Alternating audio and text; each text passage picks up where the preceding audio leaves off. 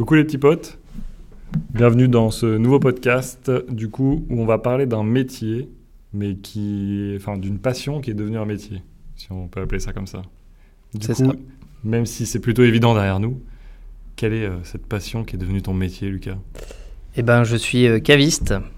Donc, euh, caviste, qu'est-ce que c'est? C'est je vends du vin, tout simplement. Je conseille euh, aux gens de d'acheter euh, des bouteilles de vin en fonction de, de leur mets, de, de leurs envies. Voilà, c'est ça. Et du coup, d'où euh, d'où c'est d'où t'es venue cette euh, passion pour le vin?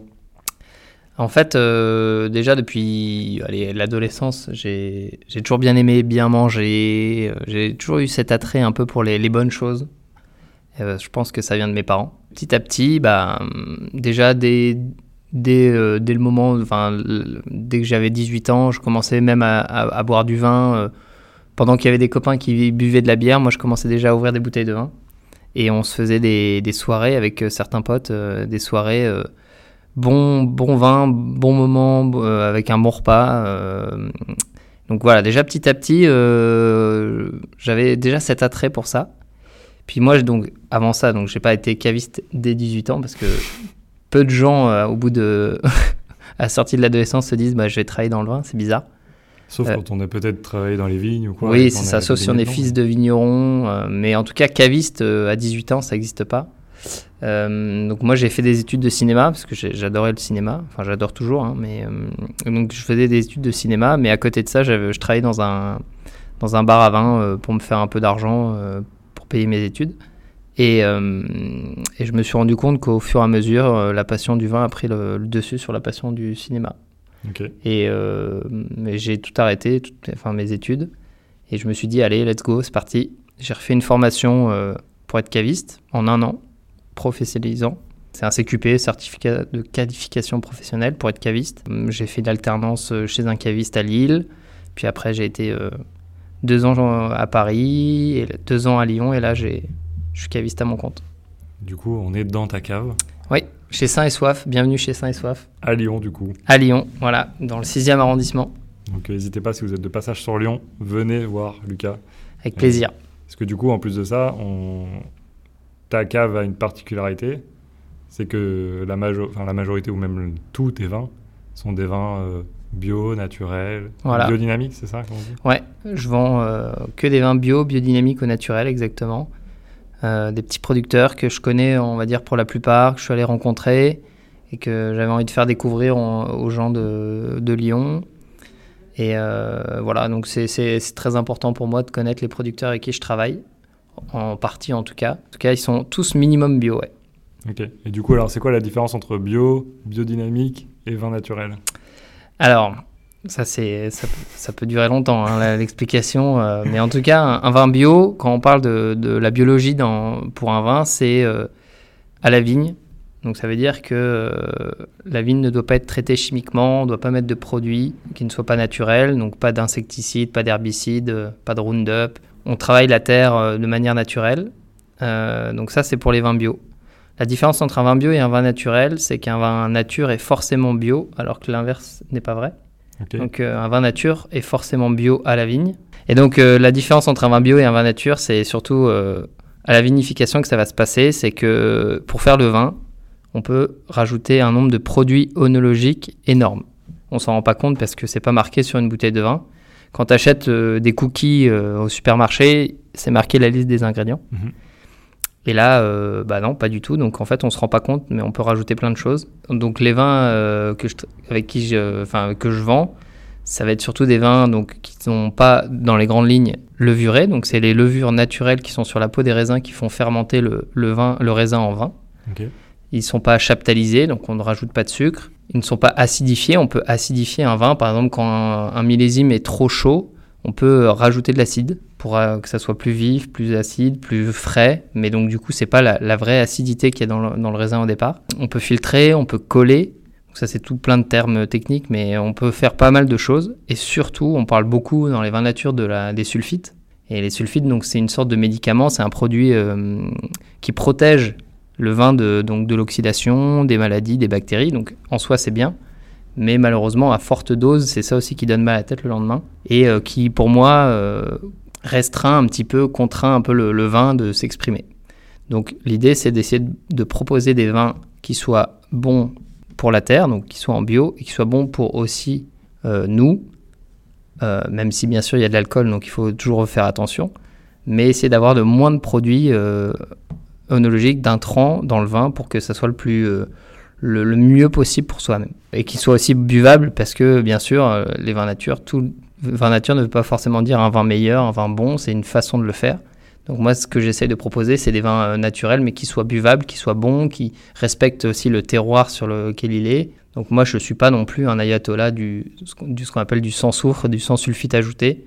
Je veux que le vin soit avant tout euh, buvable et, apprécié. Parce que ça reste euh, à boire dans des conditions conviviales, enfin, que voilà. passe un bon moment. Quoi. Ouais, c'est ça. On veut que ça soit un bon moment. le vin, ça a un coût. C'est pas forcément utile. Je veux dire, c'est un plaisir, donc on se paye un plaisir, donc autant en passer du, bon temps. Donc quand on ouvre une bouteille, j'essaye avant tout de, ouais, c'est ça, de proposer des vins qui, qui soient bu tout de suite euh, sans forcément euh, d'avoir trop de conditions. Euh. Alors bien sûr, malheureusement, ça arrive. Hein. Moi, je travaille avec des vignerons qui font du ce qu'on appelle du 0-0, donc du sans souffle, sans aucun intrant. Et certaines fois, bah voilà, euh, c'est ces vins qui sont vivants, qui sont naturels, donc euh, ils peuvent bouger. Il y a des moments de fermeture, des moments où ils s'ouvrent pleinement. Ça, c'est comme nous, hein, je veux dire, euh, nous les êtres humains, il y a des moments où on est en bonne santé, on se sent bien, il y a des moments où c'est plus dur. Bah, le vin, voilà, c'est aussi ça. Mais dans tous les cas, je veux pas de vin avec des défauts majeurs. Donc voilà, des défauts, quand je parle de défauts, je parle de brettes, de champignons, ce genre de choses. Euh, des vins euh, qui est le goût du vin et du, sol là où il est planté. Et euh, on n'a pas abordé le terme biodynamique. Ah oui, la biodynamie. Donc là, la biodynamie, c'est pareil. C'est la biodynamie, c'est il faut forcément aussi être en bio. Parce que alors le vin naturel, il n'y a pas de logo, il n'y a pas de label. Tout le monde peut dire je fais du vin nature. Il n'y a pas de cahier des charges. C'est un peu en fonction du feeling du vigneron. Alors qu'un vin biodynamique, si, il y a des labels, il y a des cahiers des charges à respecter. Euh, la biodynamie, c'est euh, être bio aussi à la vigne et prendre en compte d'autres choses comme le mouvement de la Lune, faire des préparations biodynamiques. Donc, qu'est-ce que c'est? C'est euh, des préparations naturelles à base de plantes, d'orties, de prêles, ou par exemple même de, de bousses de vache qu'on va enterrer dans le sol. C'est très ésotérique, hein. on y croit, on n'y croit pas. C'est un peu le, c'est un petit peu l'homéopathie du vin essayer de, de, de, dire que le, le vin, c'est, enfin, le vin, c'est pas que la vigne, c'est aussi euh, le sol, euh, le ciel et l'être humain aussi qui le fait. Tout ça vit dans un, dans un tout et essayer de faire au mieux possible de protéger la plante, prévenir plutôt que guérir. C'est aussi euh, faire des actions au moment de la vinification en fonction de la lune. Euh, mettre en bouteille, euh, sulfité ou pas en fonction de la lune, parce que voilà, la lune a une, importance, on le voit par exemple pour les marais. Mhm. Chacun est libre de croire ou pas. Moi, ce que j'aime dans, dans les vins en biodynamie, c'est euh, le discours qu'a le vigneron. Je me rends compte que j'ai plus d'attrait pour, pour ce type de, de vigneron parce qu'ils se posent des questions, ils n'essayent pas de dire bah, on fait comme ça, on a toujours fait comme ça, donc on fera comme ça. Ils se posent des questions, essayer de, de faire au mieux. Bien sûr, moi, si on met un vin en biodynamie à l'aveugle, c'est-à-dire je ne sais pas ce que c'est, je ne vais pas dire tiens ce vin est en biodynamie, ça n'a pas un impact sur le goût, mais euh, en tout cas les vins que j'aime le plus sont majoritairement en biodynamie. Parce que je trouve que les vins sont plus vivants, vibrants aussi, et que j'aime en plus derrière le discours du vigneron. Ouais, donc toi, du coup, comme tu es face à eux, ce que toute l'histoire qu'ils te vendent derrière mmh. leur, leur, manière de faire, toi, du coup, tu achètes un peu l'histoire mais donc après, toi, ton enjeu, c'est quand même de retransférer cette histoire-là aux gens qui veulent acheter du vin. Exactement. Moi, le... c'est aussi ça, hein, le rôle du caviste, c'est de, quand tu viens chez un caviste, c'est de chercher un conseil, mais aussi d'avoir une histoire à, entendre.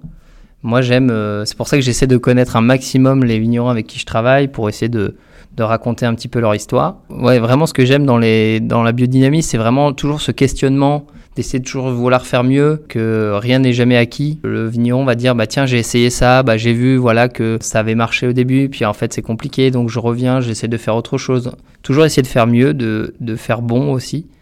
Et façon d'ailleurs, euh, un exemple parfait, hein, les, les, plus grands domaines en France, les plus cotés on va dire, sont en biodynamie. Ils ils le disent pas forcément. On peut être en biodynamie sans avoir le label on le met pas sur l'étiquette et on peut y travailler comme ça. Ça montre quand même que les plus cotés euh, sont quand même attirés par ça. Quoi. En fait, au final, c'est un peu créer un rapport avec ton exploitation, comme tu pourrais créer un rapport avec tes bêtes quand tu es agriculteur. Exactement.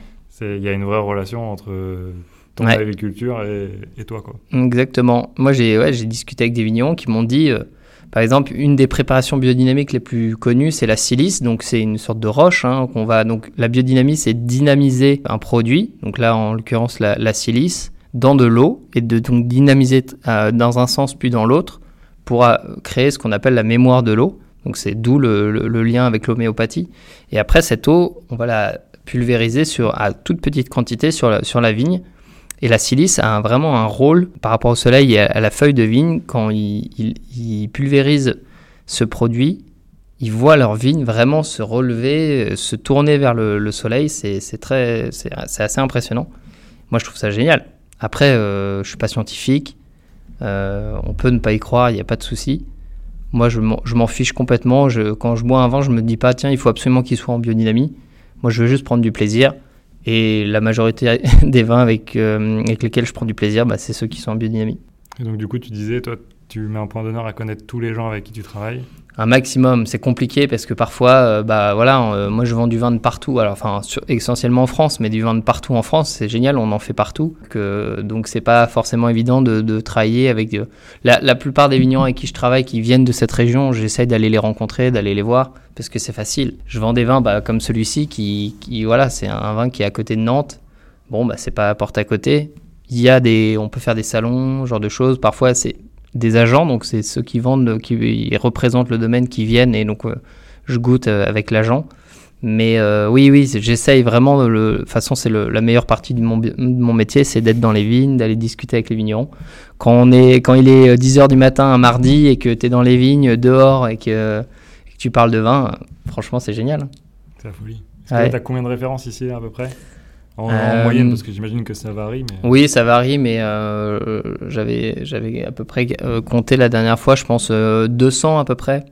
En comptant les bières, les spiritueux. quand je dis spiritueux, c'est tout ce qui est alcool fort. Mais à peu près 200, ce qui est plutôt bien, parce que j'ai la cave, elle a même pas un an, enfin bientôt, dans 5 jours, elle aura un an. Donc non, c'est pas mal, c'est pas mal. Et du coup, plus de rouge que de blanc, parce que vous voyez pas l'envers du décor, mais derrière, c'est le vin blanc et quelques spiritueux. Exactement. Euh, oui, oui, quand même plus de rouge. Je vends quand même beaucoup de blanc, mais majoritairement, c'est quand même des blancs, des rouges. Ouais, il y a quand même cette culture française où c'est plutôt rouge quand même. Ouais, même si c'est cool le blanc, parce que ça se boit vraiment à n'importe quel moment. Moi, je crois que j'ai plus d'attrait pour le blanc, mais ça, c'est mes goûts personnels. Mais est-ce que y a, tu arrives à avoir autant de complexité qu'un rouge dans un blanc? Bah oui, pourquoi pourquoi il n'y aurait pas plus de complexité dans un blanc que dans un rouge? C'est une bonne question, j'en sais rien. Euh, euh, oui, oui, y a, y a, moi j'ai pris des énormes claques en buvant des vins blancs. C'est dans un autre style, hein, il faut, c'est sûr, il faut aimer. il faut aimer l'acidité. En fait, euh, l'acidité, dans un vin, que ce soit dans un rouge, dans un blanc, mais surtout dans un blanc, c'est la colonne vertébrale du vin. Et s'il n'y en a pas, euh, bah, tu as un vin plat. Et moi, j'aime l'acidité. Donc, euh, j'aime beaucoup, euh, beaucoup les vins blancs. c'est vraiment le, le côté, ça peut se boire n'importe quand. Et du coup, comment, toi, en tant que caviste, tu trouves ces gens qui vendent ce genre de vin? Ou qui les produisent, pardon? La liste des vignerons avec qui j'ai travaillé, enfin que je travaille actuellement, elle s'est élargie au fur et à mesure de mon expérience de caviste. Donc euh, au début, euh, je travaillais pour quelqu'un qui proposait déjà des vignerons, donc moi j'ai appris à les connaître. Puis après, c'est à force de, faire des salons, donc des, salons professionnels où vraiment euh, tu vas à la rencontre du vigneron qui propose les vins, un peu comme le salon des vignerons indépendants, hein, mais version pro, on crache. D'aller d'aller voir les vignerons directement aussi donc au domaine euh, là, moi, enfin, j'ai un grand cercle forcément d'amis, de, réseaux, de cavistes. On se donne des tuyaux. Euh, c'est euh, toujours, tous les jours, essayer de trouver des nouveaux vignerons à chaque fois. C'est ça aussi qui est génial, c'est que c'est un métier qui évolue en permanence. On en apprend tous les jours, donc c'est vraiment génial. Est-ce que des fois tu te dis, vas-y, je prends la caisse, je vais à tel endroit et puis je vais frapper à des portes Alors, oui et non. Il y a, je pense, les domaines, on va dire, des grands domaines, parce que moi, du coup, je travaille que des domaines qui sont en bio, en biodynamie ou naturel. C'est, il faut l'avouer, c'est pas des gros domaines en termes de, d'hectares. C'est des petits domaines qui sont à fond dans les vignes. Donc, ils n'ont pas forcément le temps de, de recevoir. C'est pas des domaines qui ont un, espace, d'accueil parfois, euh, comme, euh, les, les gens peuvent euh, faire en disant allez, je vais aller visiter les vins d'Alsace. Il y a des, je vais aller dans les caveaux et voilà, et tous les caveaux ouverts, je vais aller goûter moi, les vignerons avec qui je travaille, la plupart du temps, ils travaillent qu'avec des professionnels. Et donc, du coup, quand on va les voir, c'est sur rendez-vous. On peut pas y aller sur un coup de tête comme ça. Ça se prépare. Mais par contre, après, tu passes un, super moment, quoi. Donc, euh, puis de toute façon, c'est ça qui est génial, c'est que moi, les, les, gens que je rencontre, ils sont un peu comme moi, c'est-à-dire ils sont bons vivants, ils aiment bien manger, ils aiment bien boire, et donc du coup, c'est souvent des bons moments où on, mange ensemble. Euh. C'est comme ça d'ailleurs qu'on discute, qu'on se rencontre et qu'on apprend à se connaître. Du coup, tout à l'heure, tu me disais, avant qu'on enregistre, euh, la passion du vin, elle vient un peu quand tu es un bon vivant, je pense. Ouais, ouais, ouais, quand même. Hein. Bah, de toute façon, euh, le, métier du vin, enfin le métier de caviste en tout cas, on me demande souvent quelles études il faut faire. Je pense qu'il y a plein de manières euh, différentes d'être caviste, mais il faut être avant tout un passionné. C'est vraiment un métier de passionné. Tu peux apprendre euh, le vin sur le tas et, et puis faire des stages chez les caves et puis au fur et à mesure euh, être caviste entre guillemets et pouvoir y travailler. Tu peux faire des formations. Il y a plein de formations différentes. Je pense qu'avant tout, il faut avoir forcément cet attrait là et cette passion pour les bonnes choses, travailler ton palais, travailler ton nez, moi, je pense que c'est hyper important. Avoir, aller aller, aller euh, dans les vignes, aller voir comment ça se fait, aller voir comment ça se passe, euh, aller goûter, goûter, goûter, goûter plein de vins différents. C'est ça pour moi être caviste. Et donc forcément, oui, c'est euh, passionné, passionné avant tout.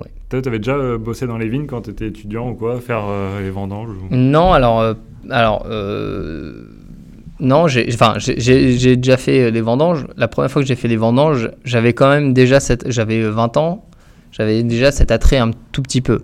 Mais quand moi je viens pas du tout, enfin voilà, je viens du nord, hein, donc le nord il n'y a pas de vignes. Je fais pas partie de ce milieu-là, donc j'ai jamais vraiment appris, euh, j'ai jamais eu, euh, c'est arrivé sur le tas quoi. Après, après euh, pendant mes études, juste parce que j'étais un bon vivant avant tout et que voilà, c'est moi je me suis intéressé, j'y suis allé. C'est ouais, c'est un vrai entre guillemets, c'est un vrai travail parce que j'ai pas un oncle, un parent, un grand-parent qui m'a dit bah tiens viens faire les, les, vendanges, viens voir un peu comment ça se passe. Non, c'est moi en fait euh, au culot, voilà, je suis allé euh, vendanger la première fois euh, chez dans la famille d'un copain en Bourgogne.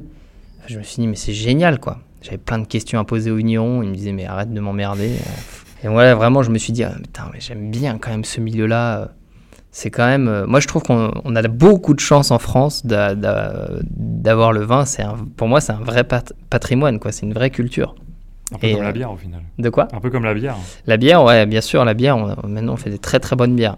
Après, euh, voilà, je veux pas comparer vin et bière, mais ce que j'aime beaucoup en tout cas dans, dans le vin, c'est tu as vraiment une notion de terroir, une notion de sol, c'est-à-dire que un vin qui va être fait euh, dans le Beaujolais sera complètement différent d'un vin qui sera fait à Bordeaux, par exemple.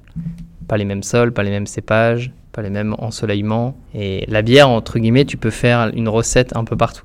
Mais on a quand même euh, des très très bonnes brasseries, des micro-brasseries et des crafts euh, qui sont géniales. oui, c'est vrai que là, pour le coup, le vin, tu es hyper dépendant de la terre. Ah ouais, ouais, tu peux pas faire du vin partout. Hein. On me dit souvent avec le réchauffement climatique, ça y est, on va commencer à faire du vin dans le nord de la France. Et d'ailleurs, c'est le cas, euh, on en fait un peu sur, les terrils. Mm. Mais euh, oui, on va peut-être pouvoir planter de la vigne plus tard parce qu'il fera un peu plus chaud. Mais le sol en lui-même, ça ne sera pas intéressant pour la vigne. Parce que on plante pas de la vigne n'importe où. Il faut des sols pauvres qui mettent un peu en concurrence la vigne. Et dans le nord, euh, bah, c'est beaucoup de, de sols d'agriculture autres que, en tout cas, que la vigne. Est-ce que du coup, donc, la vigne, elle a besoin d'être un peu en galère de, de, ressources. Exactement. En fait, la, vigne, avant tout, c'est une plante rampante. C'est-à-dire que si tu t'en occupes pas, bah, elle va prendre tout l'espace possible et imaginable. Et nous, ce qu'on qu'on aime dans le vin, c'est pour avoir des très bons arômes, un goût puissant, enfin voilà, de la complexité, bah, il faut, entre guillemets, stresser un petit peu la vigne pour qu'il euh, y ait le moins de raisins possible sur le pied et que chaque raisin, grain de raisin, soit gorgé d'arômes, de, sucre. Et donc du coup, il faut des sols euh, pauvres, que les vignes aillent vraiment profondément dans le sol pour aller chercher tous les nutriments dont elle a besoin. Et après, toi, l'homme, forcément, euh, doit s'en occuper, donc tailler, ce genre de choses, euh, et bourgeonner pour avoir le moins de bourgeons possible, pour avoir le moins de grappes. Enfin, il faut s'en occuper. Et donc du coup, le sol, avant tout, c'est hyper important. Donc si tu as un sol qui est riche, la vigne, euh, elle va se multiplier, multiplier, multiplier. Et en fait, euh, les raisins vont pas être bons de base. Et façon, tous les vignerons te le diront, pour faire un bon vin, il faut du bon raisin. C'est euh, le plus pas- important. Rien à voir avec le raisin consommé aujourd'hui en tant que fruit. Non, non, non, là, il y a différents, euh, différentes espèces, on va dire, de vignes. De, ouais, de vignes. Et pour faire du vin, c'est Vitis vinifera. C'est une espèce de vigne qui est vraiment faite pour ça, justement, qui- dont les raisins sont euh, adaptés, on va dire, à la fermentation pour faire du, du bon vin. Même si, tu vois, il y a certains cépages, donc est variétés de raisins, qui sont en même temps des, des, des raisins de table et des raisins de vin, comme le muscat, par exemple, qui est... On mange du muscat et on en fait aussi pour faire du vin. Mais c'est très rare. Quand tu disais j'ai appris par moi-même et tout, mais euh, il y a quand même des termes techniques, voire scientifiques de fou furieux. Est-ce que ça, tu les as acquis pendant ta formation ou Mm. tu t'y intéressais déjà euh, avant? Non, non, oui, oui, bien sûr.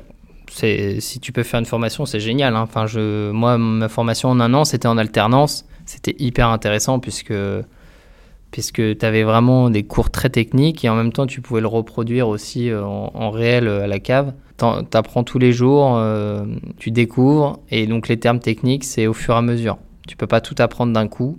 Il y a encore plein de choses que je ne connais pas, et notamment surtout sur la vinification, sur comment on fait du vin, parce que mine de rien, euh, j'ai fait des vendanges, mais ça s'est arrêté là. J'ai pas été après dans l'étape où on fait le vin.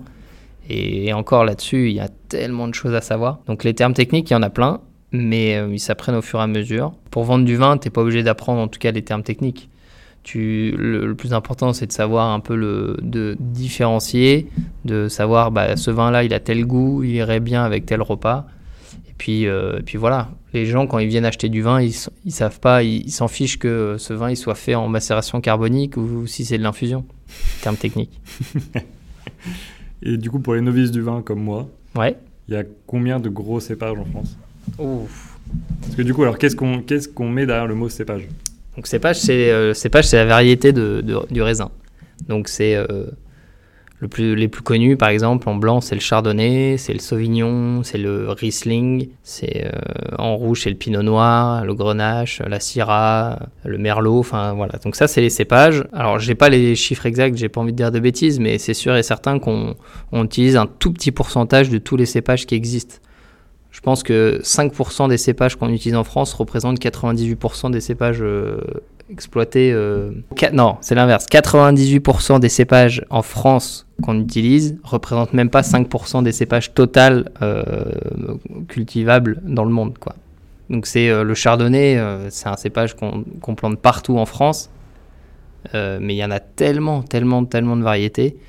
Et surtout, il y a eu au 19e siècle un, un- une, bête, un insecte qui a ravagé la vigne euh, en France. Ça, les gens ne le savent pas, mais euh, euh, en 1850, tu as un insecte qui a bouffé toutes les racines de toutes les vignes, qui les a tuées.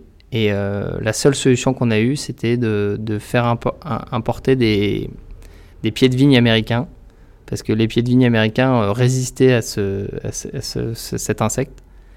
Et du coup, on a dû greffer tous les cépages sur ce pied de vigne américain et les replanter dans le sol. Sauf que, entre-temps, on a perdu tellement de nombre d'hectares euh, plantés. Maintenant, en fait, on a, là, il y a à peu près un million d'hectares de, plantés de, enfin, de vignes plantées en France. Mais c'est un cinquième de ce qu'il y avait avant, en fait. Dans- il y avait plein de régions où il y avait plein, plein, plein de vins, et maintenant il n'y en a plus parce que à cause de, à cause de cet insecte. Voilà, bien sûr, je n'ai plus le nom en tête, alors que c'est la base de la base. Mes copains cavistes, quand ils vont regarder, ils vont se moquer de moi. Euh, le temps, le temps que ça te revienne, euh, Ouais. parce que du coup, moi, j'a- j'allais te poser cette question parce que je, je l'ai entendu quelque part et je me demande si c'est pas toi ouais, qui me l'as dit quand on est venu la dernière Mm. fois. Et du coup, et c'est pas sous Napoléon ou quoi que ça s'est passé ça Bah, en de- 1850, ouais, c'est Napoléon III. euh, et, et heureusement qu'il y avait les pieds de vigne américains qui, étaient, ouais, qui résistaient à ce. Le phylloxéra. Voilà, c'est le nom du, de l'insecte. Ouais, faut, le- ouais, faut le sortir quand même. Ouais, ouais, ouais, mais mm, c'est la base. Phylloxéra, voilà, qui a détruit, qui a ravagé le, le vignoble français. Du coup, le fait de, de greffer nos vignes françaises sur des pieds de vigne américains, on a, ça a changé aussi, ça a modifié le goût des cépages qu'on avait avant. Et surtout, ça a réduit énormément donc, le nombre d'hectares en France. Ça a modifié le visage euh, viticole français. Et euh, maintenant, voilà, on a le goût de nos vignes greffées Il, y a, il reste encore quelques hectares de vignes qu'on appelle en franc de pied, ça veut dire qu'ils sont directement, les pieds sont directement euh, plantés dans, dans, le sol. Mais en fait, euh, les vins qu'on boit aujourd'hui sont complètement différents des vins qu'on buvait euh, du coup il y a 100 ans, 150 ans. Et ça, c'est incroyable. Et, et du coup, il y, y, a encore des, des, gros domaines là, qui, qui proposent du vin. En franc de pied, ouais. Un tout petit peu. Et le goût est complètement différent, c'est fou. Mais si les gens veulent en goûter, c'est quoi les... Compliqué. compliqué, j'en ai pas moi ici. J'en ai pas. Euh, je réfléchis quand même, mais euh, non. En fait, il faut des sols très particuliers, des sols euh, de sable, par exemple, parce que l'insecte existe toujours. Hein. Mais dans le sable, il a du mal à se, déplacer, donc du coup, a du mal à faire des ravages sur ce terroir-là.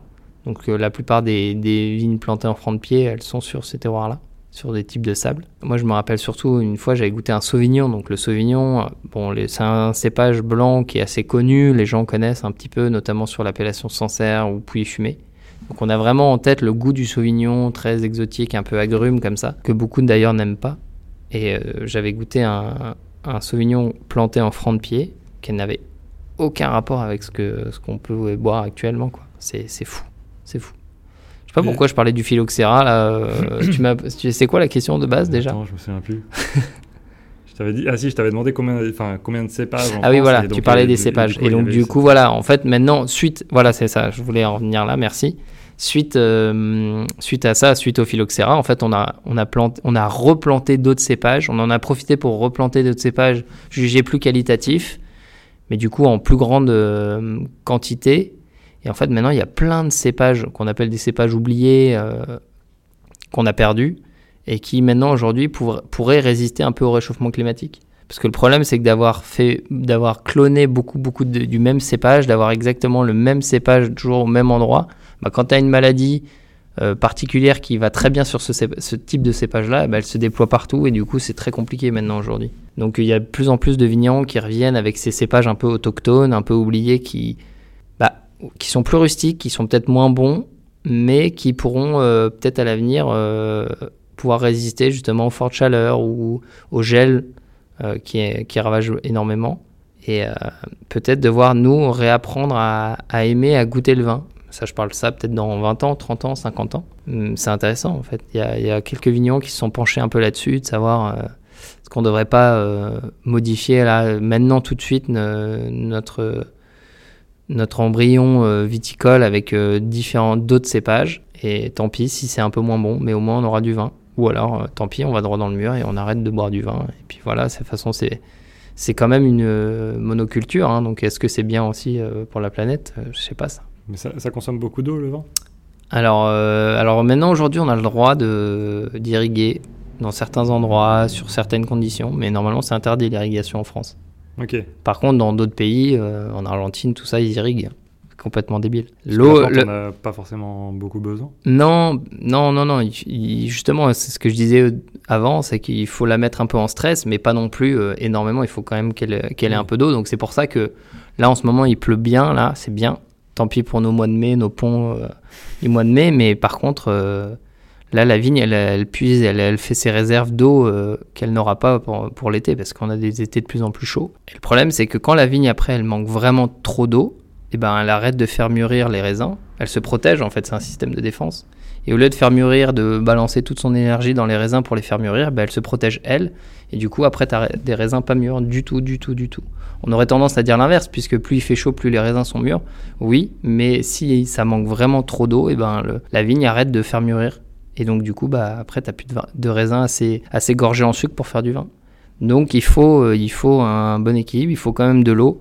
Mais par contre, euh, moi, si j'apprends qu'un des domaines avec qui je travaille, en fait, irrigue, ça n'a plus aucun, aucun, sens. Et du coup, j'arrête de travailler avec lui. Déjà, ça, ça, ça consomme quand même pas mal d'eau parce que, en fait, bah, pour faire du vin, après, au moment de la vinification, bah, quand tu veux être propre, il faut beaucoup nettoyer. Et du coup, ça consomme déjà pas mal d'eau. Alors, du coup, si en plus de ça, tu utilises de, de l'eau dans les vignes, compliqué. Quoi. Sauf si tu arroses à l'eau de pluie. Oui, oui, oui, oui, oui, mais je pense qu'il il en faut quand même pas mal. Hein. Ouais. Parce que euh, pour 15-20 hectares, ça fait beaucoup. Hein. Ouais, c'est vrai, t'as raison. Ouais, mm. Je suis peut-être un peu ambitieux là. Mais euh, oui, oui l'eau de pluie, euh, pourquoi pas hein. Pourquoi pas sur des tout, tout petits domaines Je pense qu'il y en a d'ailleurs qui le font, hein, peut-être. Ça descend à combien de mètres un pied de vigne? Bah justement, alors quand on travaille, qu'on appelle en conventionnel, quand tu as ton sol qui est mort en fait, qui est plus vivant, les, les vignes, les, les racines, elles ont tendance à faire comme ça et à rester en, en surface. Alors qu'un sol vivant, justement, les vignes, elles vont rechercher euh, la profondeur pour la fraîcheur et aller après sur la roche-mère qui peut être à 2-3 mètres. Quoi. Donc ça peut descendre vraiment jusqu'à 2-3 mètres au sous-sol. Quoi. Donc c'est, et c'est là où vraiment on parle de notion de, de sol, de terroir.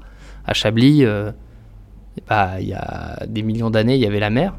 Dans le sous-sol, il y a des coquillages, des, des, des vieux restes de coquillages. Donc quand les vignes elles vont profondément dans le sol, elles vont capter ces, ces coquillages-là et on peut le res- ressentir dans le vin. C'est ça qui est génial. Donc ouais, ça peut aller euh, vraiment loin. 2-3 mètres, c'est déjà bien. Ouais, c'est déjà. Mm. Pour, la, pour la déraciner, il faut y aller. Ouais, faut y aller, ouais. Et du coup, les, les, les vignerons avec qui tu travailles, Mhm. euh, c'est des, c'est des domaines qui sortent combien de bouteilles par an? Parce qu'en fait, on se rend pas trop compte des quantités de bouteilles qui sortent par. euh, tu vois, sur, sur des grands domaines euh, qu'on trouve en grande surface, euh, les nombres de quantités de bouteilles sont astronomiques. mais- Alors, je ne saurais pas dire exactement le nombre de bouteilles. Par contre, on parle beaucoup dans le vin de d'hectolitres à l'hectare. Mhm. Euh, c'est une, sorte d'échelle euh, universelle pour chaque appellation. Donc une appellation, donc c'est une, une zone géographique euh, dans laquelle doit avoir type de cépage. Euh, par exemple, euh, je prenais l'exemple de Chablis. Donc Chablis, c'est une appellation qui est en Bourgogne, à côté d'Auxerre. Et Chablis, pour avoir l'appellation Chablis, donc c'est dans une zone géographique avec un, le- limité à un certain nombre de villages. Et il n'y a que du chardonnay qui peut être poussé sur cette appellation-là. Donc ça veut dire que si tu as des vignes autres que chardonnay, même si tu es sur la zone d'appellation Chablis, tu seras même plus, tu sors de l'appellation. Donc chaque appellation a un cahier des charges précis et un des facteurs pour, de devoir respecter le cahier des charges, c'est le nombre d'hectolitres à l'hectare. Euh, dans les vins conventionnels, pour la grande distribution, ça peut aller à 100, 150 hectolitres à l'hectare, ce qui est énorme. Et moi, les vignerons avec qui je travaille, bah, en fonction, euh, eux, ils aimeraient bien le faire le maximum. Mais en fait, il y a un équilibre entre euh, plus tu fais d'hectolitres à l'hectare, enfin mieux, plus tu as de vin, donc mieux c'est. Mais aussi, plus tu as de raisin, plus c'est dilué aussi. Donc euh, ils essaient d'avoir un- toujours un bon équilibre entre euh, le bon nombre d'hectolitres à l'hectare pour avoir suffisamment de vin, mais il faut pas que ça soit trop dilué non plus. Et donc moi, mes vignerons, euh, bah, ça va entre 2 hectolitres à l'hectare quand c'est très catastrophique et qu'ils ont gelé sur toute une parcelle et qu'ils n'ont eu aucun raisin, jusqu'à 40-50 hectolitres à l'hectare. Donc ça peut être la moitié moins que des, des domaines qui travaillent en conventionnel ou pour de la grande distribution. De toute façon, tu le vois, hein, moi, les vignerons avec qui je travaille, ils sont amoureux de leur terre, ils sont amoureux de leur vigne. euh, eux, ce qu'ils veulent faire, bien sûr, c'est quand même de gagner leur vie, mais tu vois qu'ils font aussi en sorte d'avoir les plus beaux raisins possibles pour pouvoir faire du vin. Et tant pis s'il faut couper un peu de raisin, ou s'il faut avoir moins, de- moins de raisins euh, par pied, ou s'il faut bourgeonner un peu plus. Ou... Et donc du coup, ça a un, gros impact sur le, après, sur, ton, sur ton vin après. Les, les, les vins, euh, vraiment, hein, les vins que vous achetez en, supermarché, il faut imaginer qu'ils doivent faire une quantité énorme de, de vin, donc énormément de raisins. Ils peuvent aller donc jusqu'à 100 hectolitres à l'hectare, voire plus. Donc tu as des raisins qui sont parfois pas mûrs, qui sont dilués, qui pas de goût. Du coup, tu rajoutes des levures. euh, pour, de toute façon, ils rajoutent des levures pour faire fermenter leur, euh, leur euh, raisin. Donc, c'est des levures sélectionnées chimiquement qui peuvent parfois donner du goût. Tu peux sélectionner telle levure. Tiens, j'ai envie de donner un petit peu le goût de pêche à mon vin. Hop, je sélectionne cette levure qui veut faire monter ton vin. Tu peux ensuite ajouter du sucre parce que plus, plus c'est dilué, moins tu as de sucre. Donc, moins ça, ça donne euh, des degrés d'alcool. Parce qu'il faut 17 grammes de sucre pour faire 1 degré d'alcool. Ils peuvent rajouter du sucre. Ils peuvent, ah, donc ce que je disais, acidifier parce qu'ils se disent, ah là c'est un peu plat, je vais donner de l'acide, un petit peu dans, mettre de l'acide un peu dans mon vin.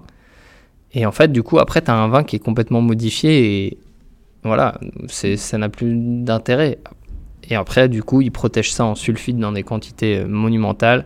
À la fin, c'est mal de crâne assuré, sans aucun goût, acide, mais pas la bonne acidité l'acide, euh, la fausse acidité.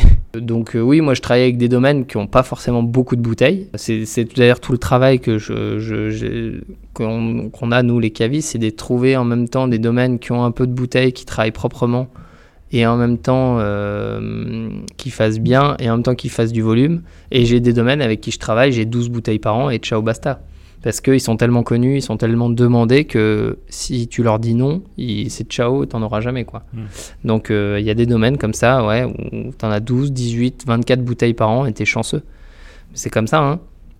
C'est parce que c'est les petits domaines où ils ont. Après, là aussi, malheureusement, en France, sur ces derniers millésimes, enfin, ces dernières années, il a fait. Euh, ça a été compliqué. À part là, en 2022, où de manière générale, ça a été une année où il y a eu de la quantité et de la qualité. Euh, bah 2021, c'était catastrophique. Il a, a eu beaucoup de gel au mois d'avril. Il a plu tout l'été, donc maladie sur maladie sur maladie. 2017, catastrophique. 2020, il a fait très très chaud. 2019, il a fait hyper froid. Il y a eu un gros coup de gel et de la grêle dans certains endroits. Enfin, donc, du coup, j'avoue, les vignerons, ils ont bien pris cher ces dernières années. D'où aussi l'augmentation des prix. Mais, euh, et maintenant, d'où aussi le fait que nous, on soit. Euh, contraint, on n'a pas énormément de bouteilles. Quoi. Et du coup, euh, pareil, une question que moi j'avais, c'est que tu vois, aujourd'hui tu vas en, grande surface, hmm. quand tu achètes un, je sais pas, euh, une marque euh, comme ça qui me vient parce que hmm. quelqu'un de chez, de chez moi en consomme de temps en temps, tu te dis vas-y, moi je vais acheter un Ubi 4. Hmm. Mais tous les ans, le Ubi 4 il a le même goût. Oui. Mais toi, ici, tous les ans, une fois que tu as écoulé ton stock, ça c'est fini quoi. Terminé. C'est le millésime qui parle Luby, ouais, Luby, tu prends l'exemple. Oui, c'est devenu une marque de vin. C'est un des plus gros domaines euh, en France. Et oui, ils ont un peu comme un peu comme les marques en Champagne où ils ont créé un goût. Le consommateur, quand il sait qu'il va boire de Luby numéro 4 ou numéro 1, ou il va boire un, il va boire un, je sais pas moi, en Champagne, un Deutz ou un Mum ou comme ça, euh, il sait qu'il va avoir tel goût et il veut pas en changer. Tu vois, quand tu, toi, tu manges un sneakers, euh, tu veux avoir toujours le même goût du sneakers, ce qui est normal.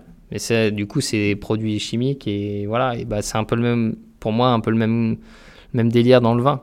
Donc euh, là, tu mets pas en avant ton, terroir ou le, sol ou le millésime, c'est vraiment toujours le même goût. Après, voilà, si tu aimes bien le goût euh, Lubi numéro 4, bah, tant mieux, c'est trop bien, parce que du coup, tu as toujours le même vin. Quand tu l'ouvres, tu sais ce que tu as, et voilà, au moins, tu pas dépaysé. Donc ça, c'est, très bien, hein, comme quand tu ouvres un coca.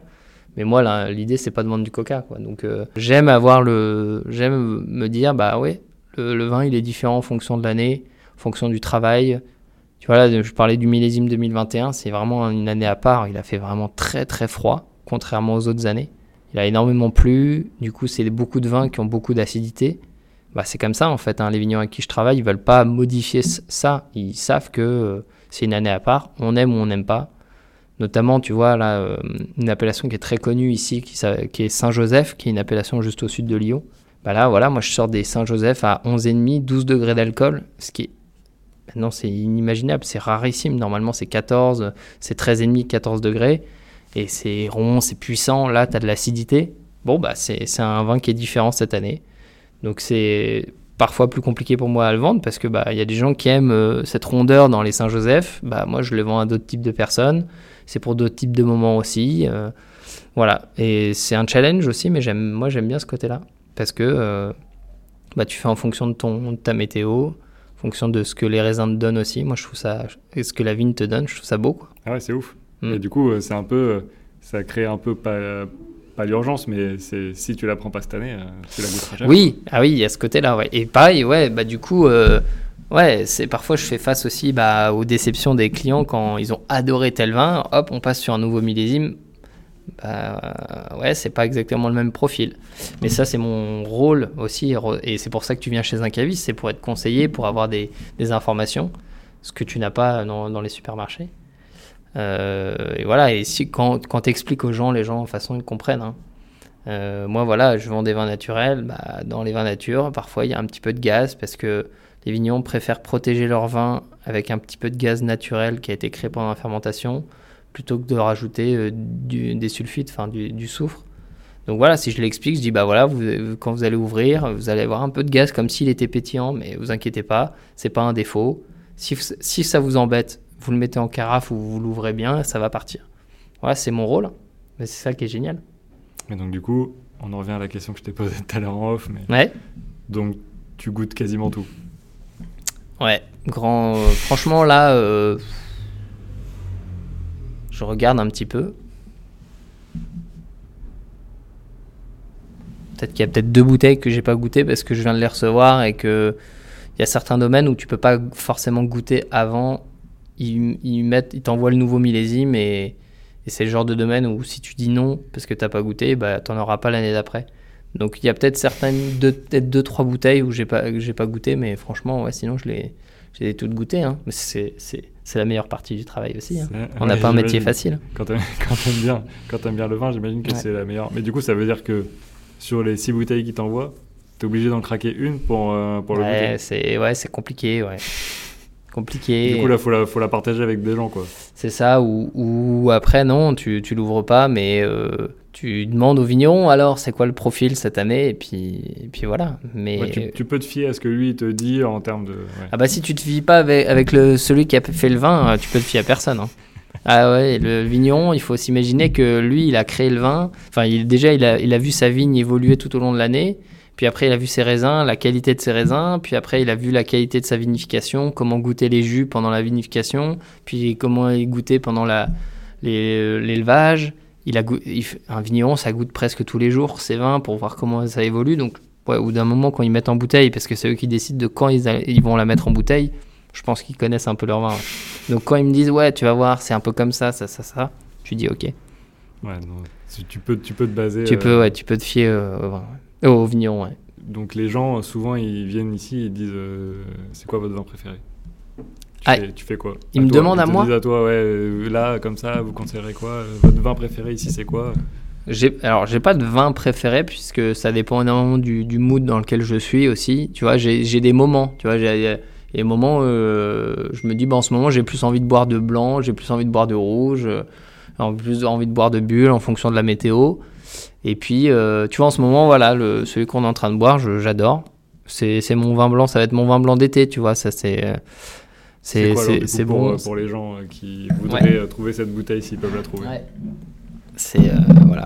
Antoine Delaunay, un vigneron, un jeune vigneron qui est dans le donc le muscadet, qui est une, une appellation à côté de Nantes. Ça c'est le cépage, c'est la folle blanche. C'est un cépage qui est très peu connu, qu'on utilise du coup euh, vraiment dans cette partie-là de, France, entre vraiment entre l'Atlantique et, Nantes. hein. C'est vraiment un, un cépage qui, adore la mer. Donc euh, il y a des sous-sols un peu marins, donc tu as un côté un peu iodé, un peu salin en, bouche, et euh, qu'on utilise aussi un peu dans le sud-ouest pour faire de l'armagnac. Et donc voilà, moi j'adore quoi. Ça fait 10,5 en degrés d'alcool. Il, va faire chaud cet été, on le sait. hein. Tu bois ça là. pff, pour l'apéro avec les copains, c'est génial. hein. J'avoue, euh, quand on l'a ouvert, là, bien fraîche, euh, c'était la folie. Ouais, c'est top. Donc voilà, donc j'ai pas de vin préféré. J'ai des attraits bien sûr. euh, je préfère certains cépages à d'autres cépages, donc certains raisins à d'autres raisins. Et puis c'est vrai qu'il y a certaines régions de, de manière générale que je préfère. J'adore le Beaujolais par exemple, qui est une région sous-cotée. Mais ça, c'est mon style de vin. hein. J'aime bien les vins un peu légers, qui se canonnent facilement. T'es pas obligé de manger quelque chose avec, tu vois.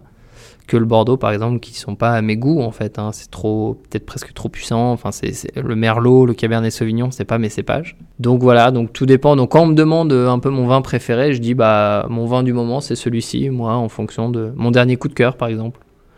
Je me dis ah, ça c'est génial. euh, Allez-y, en ce moment, ça goûte euh, du feu de Dieu.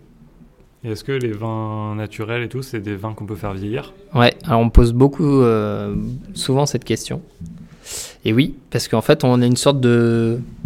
un peu de. de, de regard, comme si, comme c'est pas protégé, ben, on peut pas le, pas le faire vieillir. En fait, c'est complètement faux parce que ce qui fait vieillir le, vin, enfin, ce qui fait garder le vin dans le temps, pour le blanc, donc c'est l'acidité, c'est la minéralité, c'est c'est vraiment. euh, c'est ça qui fait garder le vin. Et en rouge, c'est les tanins et aussi l'acidité.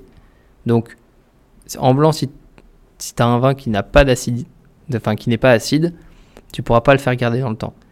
Euh, et pareil, enfin pareil pour le rouge. Ce qui différencie la, la, garde d'un vin nature, d'un vin qu'on va dire classique, c'est il faut mieux garder le vin. C'est un vin qui est plus sensible à, la lumière, à la variation de température. Il faut mieux le garder, c'est-à-dire qu'il faut avoir essayer d'avoir toujours une température constante, euh, à l'abri de la lumière, couché bien sûr, euh, avec le bon taux d'humidité, parce que y a, justement, il n'y a pas ces sulfites qui protègent aussi le, le vin. Donc, euh, euh, c'est tout à fait possible de garder du vin nature, mais il faut mieux le garder. Voilà. Moi, j'ai déjà bu des vins nature de 20, de 20 ans qui étaient incroyables. Et pourquoi il faut coucher un vin pour le garder? Parce qu'il faut que le vin touche toujours le bouchon. Si le Ah. bouchon ne- n'est plus en contact avec le vin, le bouchon va se sécher et du coup per- perdre toutes ses qualités de, de ce qu'on de ce qu'on veut dans un bouchon, c'est-à-dire que de maintenir le, le- le- enfin de protéger le, le vin de l'air.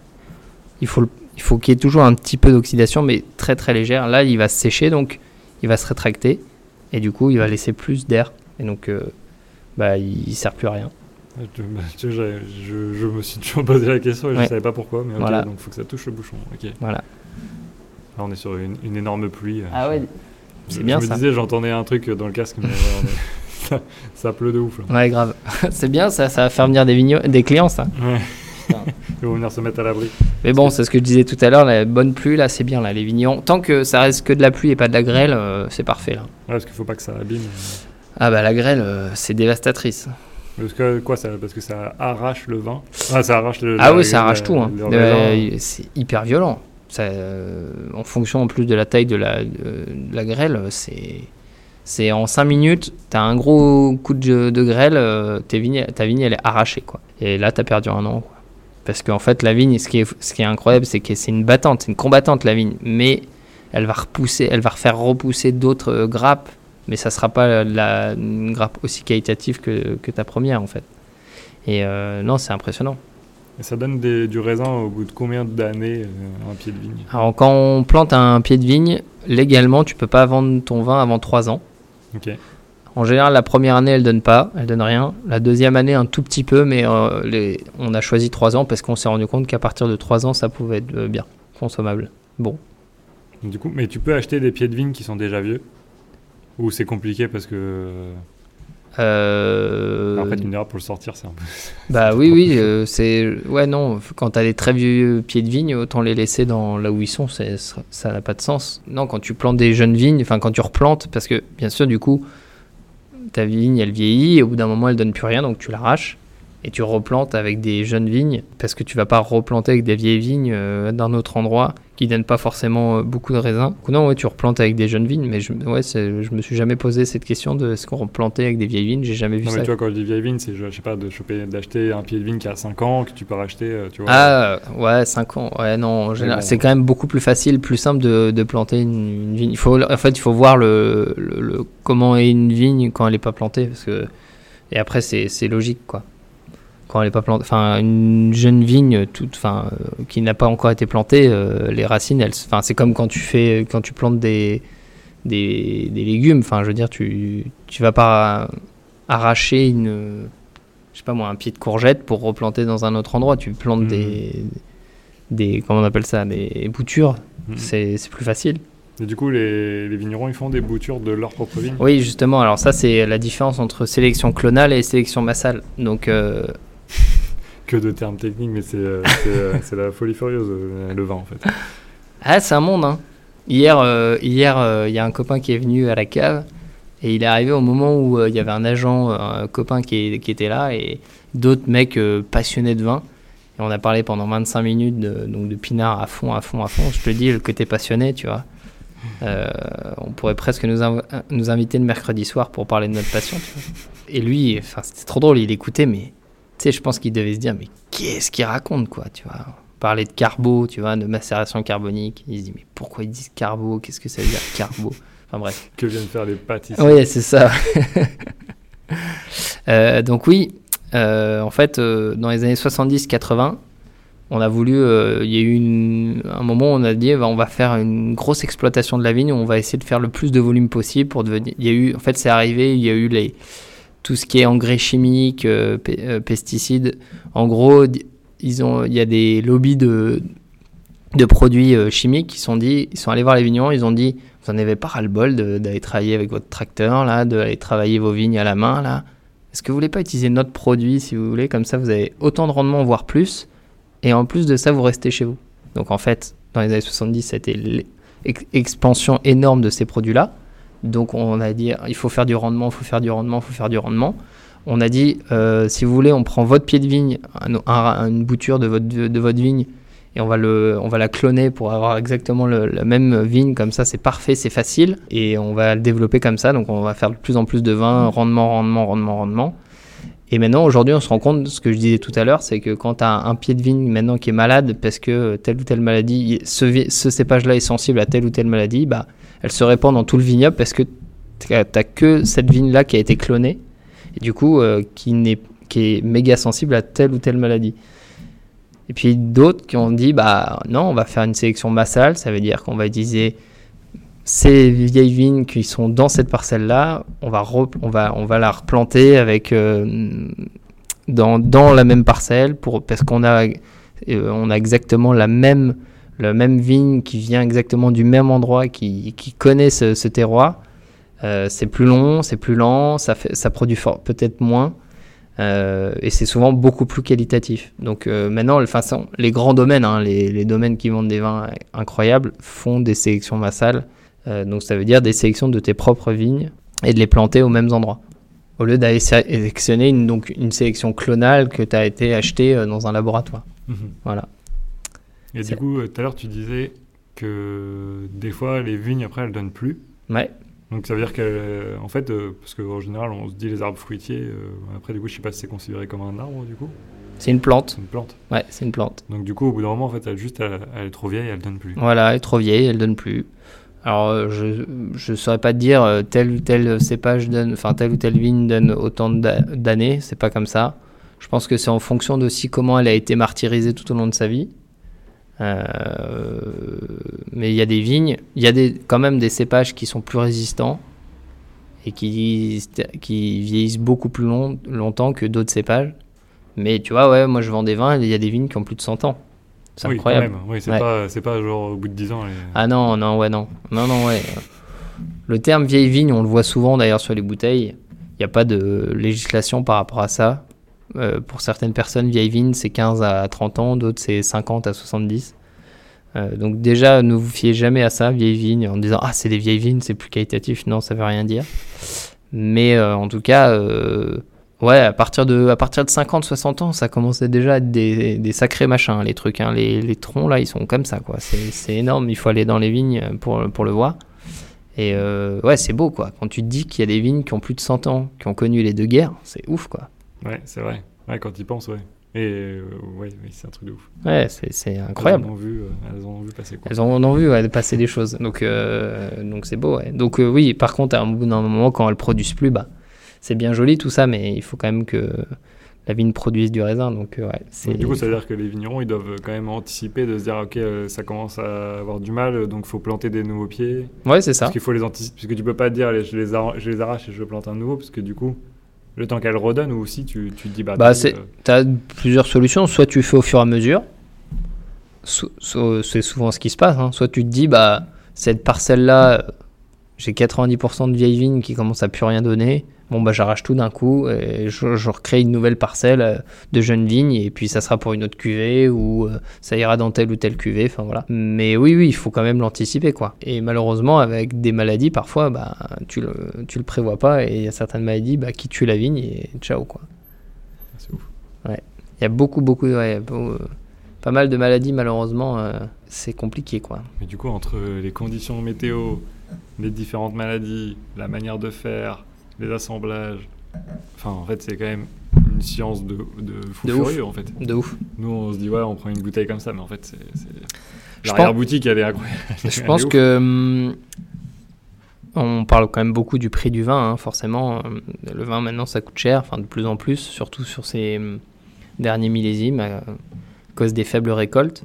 Mais je pense qu'il faut aller une fois ou deux dans, dans sa vie, euh, peut-être faire une fois au moins les vendanges, pour se rendre compte parce que pendant deux semaines avec couper du raisin c'est vraiment fatigant, toujours dans la même position, t'as mal au dos, t'en auras le bol. Puis après il faut s'enchaîner euh, euh, toute la vinification, puis après en fait t'as tout le travail à la vigne pendant toute l'année, c'est incroyable. Et moi je, je suis pas vigneron mais je le vois, hein, je connais des vignerons et ça c'est vraiment un gros métier de malade. Il faut être vraiment ouais pareil passionné je pense et puis avoir le cœur accroché avec là. En plus, je te dis, en, en 5 minutes, tu peux perdre toute une récolte euh, suite à la grêle, au gel, tout ça. Donc, ouais, c'est un métier un peu de, à risque, euh, un métier euh, vraiment, il faut s'accrocher. Mais du coup, je pense qu'en en ayant travaillé ne serait-ce que 2-3 jours, tu peux te rendre compte aussi pourquoi le vin aussi coûte un peu cher. Il y a des vignes en plus qui sont pentues comme ça. tu fais pas le malin. Euh, ouais, non, c'est physique, hein. c'est un vrai, vrai métier. Puis après, il y a toute la, du coup, toute la mise en bouteille, la préparation et tout. Ouais, mise en bouteille. Bon, alors maintenant, beaucoup, hein, c'est fait par des embouteilleurs, euh, enfin des professionnels qui viennent euh, embouteiller tes vins, parce que tu n'as pas forcément de machine qui embouteille dans ton domaine, donc tu fais appel à un prestataire. Mais oui, oui, non, mais il y a plein, plein, plein de phases très, très importantes pour faire du vin. Et une aussi très importante, et qui n'est pas forcément évidente pour les vignerons, c'est le commerce, parce que c'est bien beau de faire du vin, mais après, il faut savoir le vendre. Quoi. Je pense qu'il y a plein, plein de domaines euh, et plein de vignerons qui, qui, ont, qui, font des super vins, mais qui sont pas vendus parce qu'en en fait, ils savent pas comment s'y prendre, tu vois.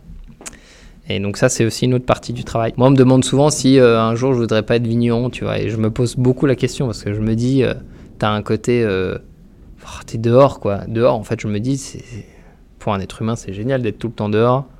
Tu es dans la nature, tu es au calme, t'es pas dans la ville. Ouais, en même temps, ça a des conditions parfois très difficiles et je sais pas si je suis fait pour. Enfin, c'est un métier d'agriculteur, quoi. Et je sais pas si je suis fait pour être agriculteur. C'est physique, hein. Ah ouais, ouais, ouais. C'est physique. ça euh, une attention euh, partie, enfin, hyper. Ah, puis, ouais, t'as pas tes week-ends. Enfin, je veux dire, entre guillemets, il y a. Quand, surtout quand tu travailles en bio, tu as une grande pluie qui arrive. Euh, donc, qui dit pluie dit après mildiou, donc maladie de la vigne. Donc, bah, après, il faut aller traiter euh, naturellement. Mais après, bah, t'as beau être dimanche 15 août, euh, si c'est, même si c'est le 15 août, tu y vas quand même. Hein. Je veux dire, t'as pas de. ah non, c'est pas un jour férié. Non, non, je vais pas travailler, c'est un jour férié. Non, bah si, tu y vas, quoi. Tu te donnes à fond. Hein. Ouais, bah de toute façon, c'est pour ça qu'ils ils habitent sur le lieu. Ouais, bien sûr. Ouais, c'est un métier à part, mais c'est un beau métier. Moi, je, j'adore discuter avec les vignerons. C'est.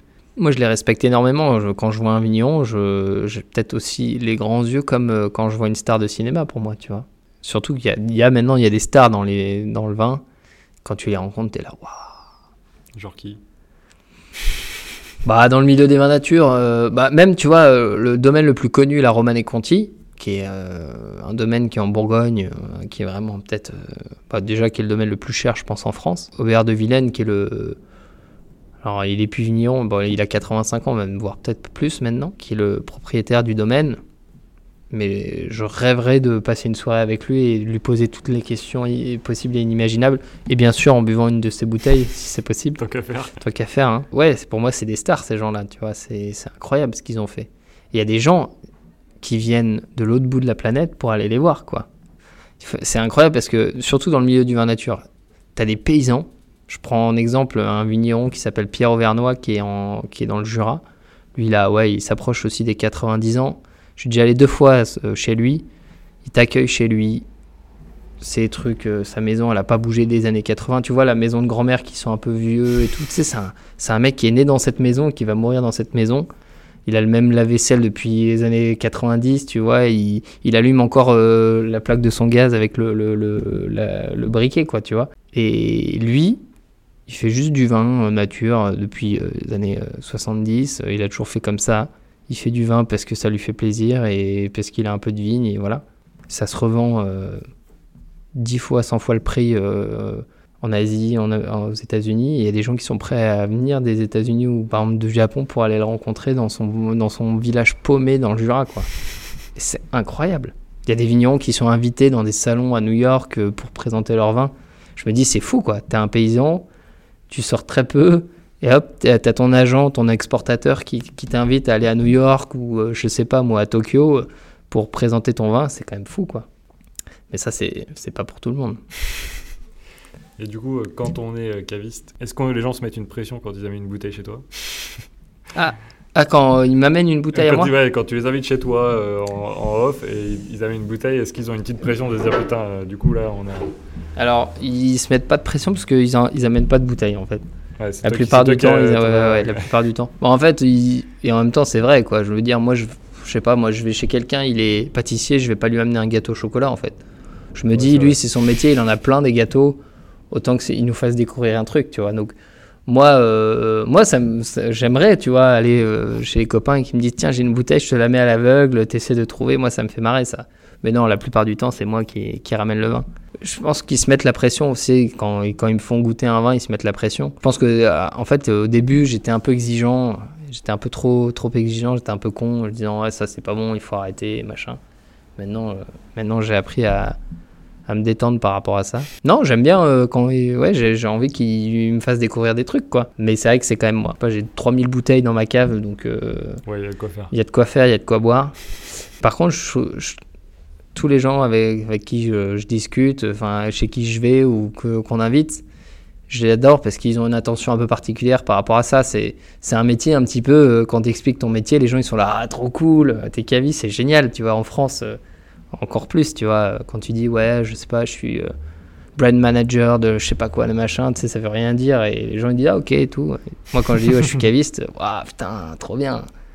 Euh, donc c'est trop bien parce qu'ils voilà, ils ont souvent un peu d'attrait pour ça, ils me posent des questions, euh, c'est cool quoi, on peut se marrer quoi. Et puis de toute façon, le vin ça fait partie de, ouais, de, partage, donc c'est aussi, aussi un lien social quoi. Donc, du coup, quand toi tu mis une bouteille chez quelqu'un, Ouais. bien attendre ce moment est-ce qu'ils vont goûter et voir, euh, voir leur réaction, s'ils apprécient. Si... Ouais, moi je je suis pas là en train de les étudier, mais je leur dis, en tout cas quand je ramène une bouteille, je dis bah voilà, ça c'est ça. Je vous ai ramené un petit blanc qui vient de là ou un rouge qui vient de là, machin. J'explique. Après, euh, s'ils me posent des questions avec plaisir, sinon j'ai pas envie de leur faire un cours à chaque fois. Quoi. Hmm. Faut que ça reste. Parfois, il faut que ça reste euh, simple. Il faut que ça reste un plaisir et qu'il faut pas se prendre la tête. Ça, je l'ai appris aussi au fur et à mesure parce que caviste, enfin, en tout cas, moi, dans ma formation, on nous apprend à cracher. Il faut cracher. Hein. Tu peux pas, quand tu as hum, ton concours, enfin, ton examen à la fin de l'année, si, si tu craches pas et que tu te fais choper à pas cracher, tu es disqualifié, quoi. Donc moi, dans mon métier, j'ai appris à cracher. Je crache tout le temps, tout le temps, tout le temps, euh, parce que j'ai des dégustations tout le temps. Quand je vais dans des salons, je peux goûter jusqu'à 60 vins. Donc si je crache pas, c'est, c'est, ça sert plus à rien, quoi. Ah ouais, et puis c'est dangereux. Donc ça m'est arrivé à un moment donné où je voulais absolument analyser tout le temps tous les vins, tout le temps. Euh, il fallait, euh, ah, attends, est-ce que je, peux essayer de trouver le terroir, le sol, machin, le cépage. Et puis il y a des moments, en fait, je me suis dit, non mais c'est bon, le vin aussi, ça reste un plaisir. Euh, il faut pouvoir ouvrir une bouteille de vin, hop, la canonner et puis se faire plaisir, quoi. Donc il y a des moments où, quand par exemple on est entre cavistes, et là on aime bien se mettre des défis à l'aveugle et tout, c'est nos petits jeux, mais il y a des moments où, voilà, quoi, tu vois, comme ce midi, on se boit ça, on, se prend pas la tête, ça va bien avec les sushis, quoi. Et c'est ça aussi le vin. J'ai appris à faire la part des choses. Est-ce qu'un vin cher est forcément bon? Est-ce qu'un vin pas cher est forcément moins bon? Il n'y a pas de vérité autour de ça. Non.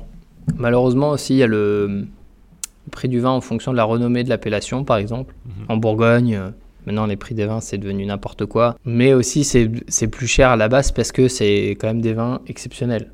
Donc quand c'est quand c'est bon, c'est vrai que c'est exceptionnel. De manière générale, oui, un vin qui sera plus cher sera forcément, enfin pour moi, meilleur qu'un vin à, à, 7 euros, c'est sûr. Surtout dans la manière de comment travaillent les vignerons là. Moi, je me dis, un vigneron qui vend sa bouteille de vin à 7 euros, je sais pas comment il fait pour gagner sa vie, euh, s'il travaille en bio, machin, euh, qui réduit ses rendements. Euh. Donc il y a aussi ça. Il faut que le vigneron puisse se payer.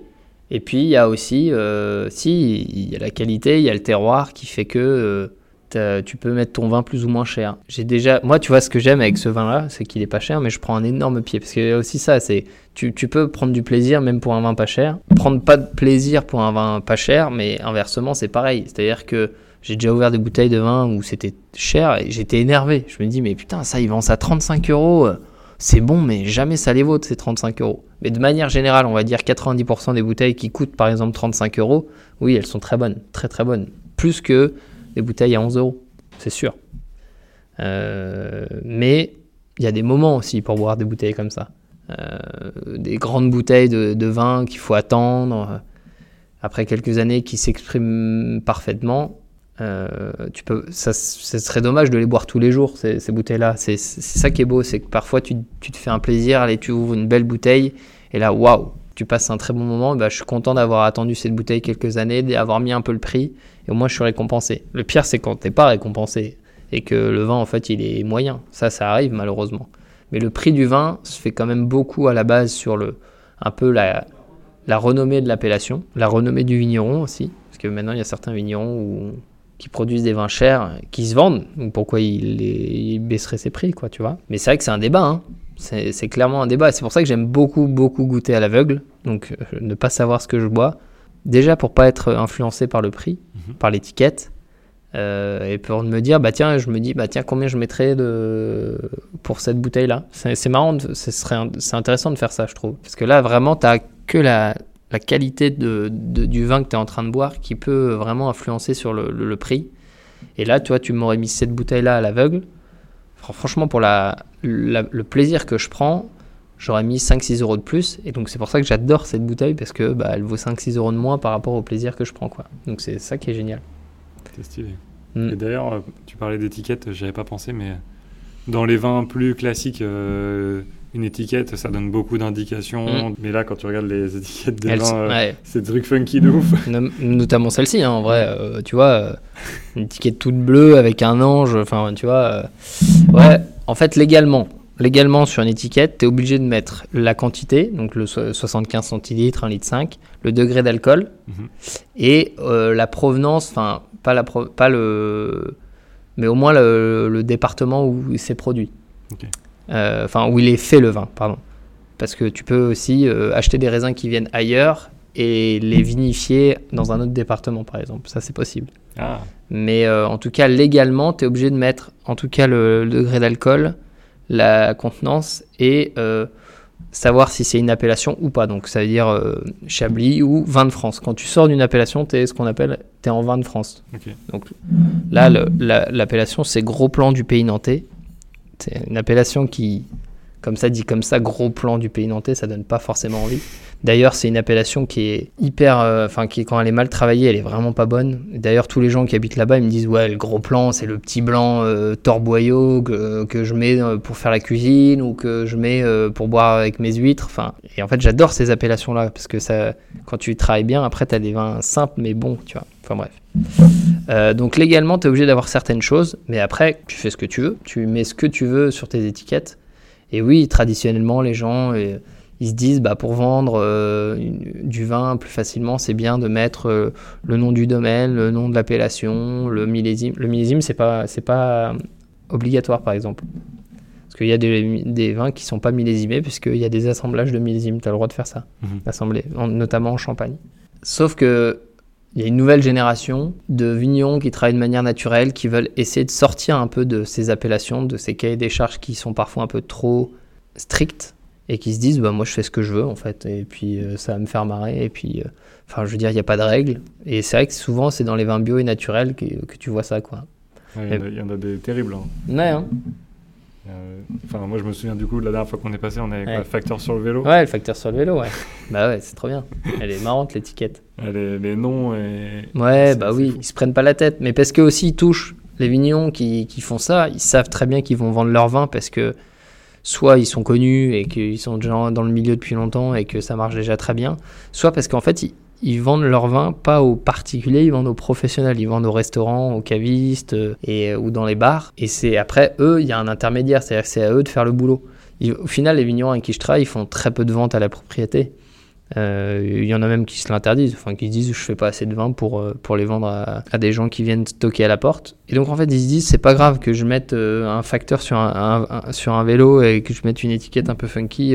moi ça me fait marrer, j'aime bien ça. Dans tous les cas elle sera vendue la bouteille. Donc moi je trouve ça bien. Moi je préfère, enfin de toute façon après moi je suis habitué maintenant, j'ai plus d'attrait c'est vrai. Moi quand je vois maintenant une étiquette très classique, c'est dommage de juger son livre à la couverture mais c'est vrai qu'une étiquette très classique au final de manière générale bah T'as souvent un vin plus classique, plus conventionnel, moins vibrant pour moi. Hmm. Et euh, mais parfois, euh, c'est bête de regarder que l'étiquette. Le plus important, c'est quand même ce qu'il y a à l'intérieur. C'est sûr. Et on avait goûté ici un vin pétillant. Un vin qui est un pétillant naturel? Ouais, et ça, c'est. Enfin, je trouve que c'est. On en on connaît pas trop. Enfin, j'ai l'impression que les gens en consomment pas trop. Ouais. Et en vrai, c'est trop, trop stylé à boire. Ouais, bah après, ça dépend où t'habites. Tu vois, à Paris, maintenant, c'est tellement connu, ils appellent ça, ils disent un pet nat. Tu vois, je bois un petit pet nat quand t'es un bobo parisien, tu vois. Pétillant naturel, en fait, c'est une autre manière de, faire du, vin pétillant. T'as la méthode traditionnelle qu'on appelait avant la méthode de champenoise. Donc, c'est tout ce qui est champagne, crément, tu vois, crément de Bourgogne, crément de Loire, crément d'Alsace. C'est une méthode de fabrication. Je vais pas rentrer dans le détail, ça sert à rien, mais et la méthode ancestrale ou alors pétillant naturel, c'est une autre méthode de fabrication qui donne des vins plus simples, mais plus abordables, plus faciles, euh, sans se prendre la tête, des petits pétillants euh, qui sont euh, très agréables à boire l'été aussi, Je trouve ça génial. Oui, c'est vraiment des fines bulles. Ouais, voilà, il y a moins de barres, il y a moins de pression, donc souvent c'est des capsules. T'es pas obligé de mettre un vrai bouchon avec le. le comment ça s'appelle ce truc autour là? J'ai perdu le nom. Un genre de cire là. Ouais, non, le, tu sais, dans les champagnes, il y a le. Ah oui, le, le Ah. en métal là qui sert. Oui, ouais, je perds tous mes mots là. Saurais Ça va dire. pas. Bon, enfin bref, tu peux mettre qu'une capsule parce que tu as moins de pression, tu as moins de barres en fait dans, le, dans, dans, le, dans la bouteille. Parce que tu enfin, bref, qu'une seule fermentation au lieu de deux par rapport à un crément ou un champagne. Et donc, du coup, tu peux te permettre de mettre une petite capsule. Donc, oui, souvent les bulles elles sont un peu plus fines. Enfin, quand je dis fines, c'est- mal dit parce que au final, un, un champagne ou un crément sera quand même plus qualitatif. Vraiment, si tu as envie d'un vin complexe, tu vas en champagne tu peux vraiment te prendre des grosses claques et la, la bulle elle sera présente mais elle sera très fine parce qu'elle est hyper complexe et qu'elle est a été vieillie pendant longtemps sur latte enfin bref. Alors qu'un pétillant oui tu as des bulles qui sont un peu plus présentes mais elles sont il y a moins de ouais il y a moins de gaz en fait. Donc du coup euh, du coup c'est ouais c'est une autre manière de consommer et, et ça marche de plus en plus ça les pétillants naturels ouais. Là, comme ça, moi, j'ai plus de questions. Est-ce que tu il y a des choses que euh, tu penses qu'on n'a pas abordées et qui sont importantes ou- Hmm. Là, là, ce que je vais dire, c'est que forcément, euh, je vais promouvoir un peu les cavistes, mais euh, j'ai envie de dire, si c'est possible, essayez d'acheter un maximum les vins euh, chez les cavistes plutôt qu'en supermarché, parce que à prix égal, vous aurez un- une qualité vraiment supérieure, vous aurez un conseil, et n'ayez pas peur de rentrer chez les cavistes. On a un peu cette image du caviste un peu vieillissant, euh, où on a peur de, rentrer parce qu'on veut pas dire de bêtises, tu vois. Et en fait, non, pas du tout. Allez-y, rentrez, et posez plein de questions. On est là pour ça. On est, on est passionné. On a envie de, répondre aux questions. C'est, c'est cool, quoi. C'est un, beau moment. Quand tu rentres chez un caviste, c'est pour t'acheter un bon moment. Donc, n'hésitez pas à rentrer chez les cavistes. Et si vous avez le choix, si vous avez la possibilité, en tout cas, de pouvoir acheter du vin chez les cavistes, et ben, allez-y, quoi. Ouais, puis du coup, c'est aussi là, vous êtes là pour retransmettre euh, ce que les vignerons vous ont transmis. donc Exactement. euh, voilà, il y a, il y a une vraie histoire euh, derrière chaque bouteille, quoi. on fait le lien entre le vigneron et le, et le client. Et c'est beau. Et puis en plus de ça, si vous savez pas quoi acheter, bah non, on est là pour, pour vous aider. quoi. Donc ouais, j'aurais j'ai envie de dire ça. Et alors, à tous ceux qui aimeraient se lancer euh, dans l'aventure pour devenir euh, caviste, euh, qu'est-ce que tu conseillerais de faire ou de regarder? Alors ouais, bah euh, il existe plein de petites formations, même ça peut être des formations sur un jour, plusieurs jours, une semaine.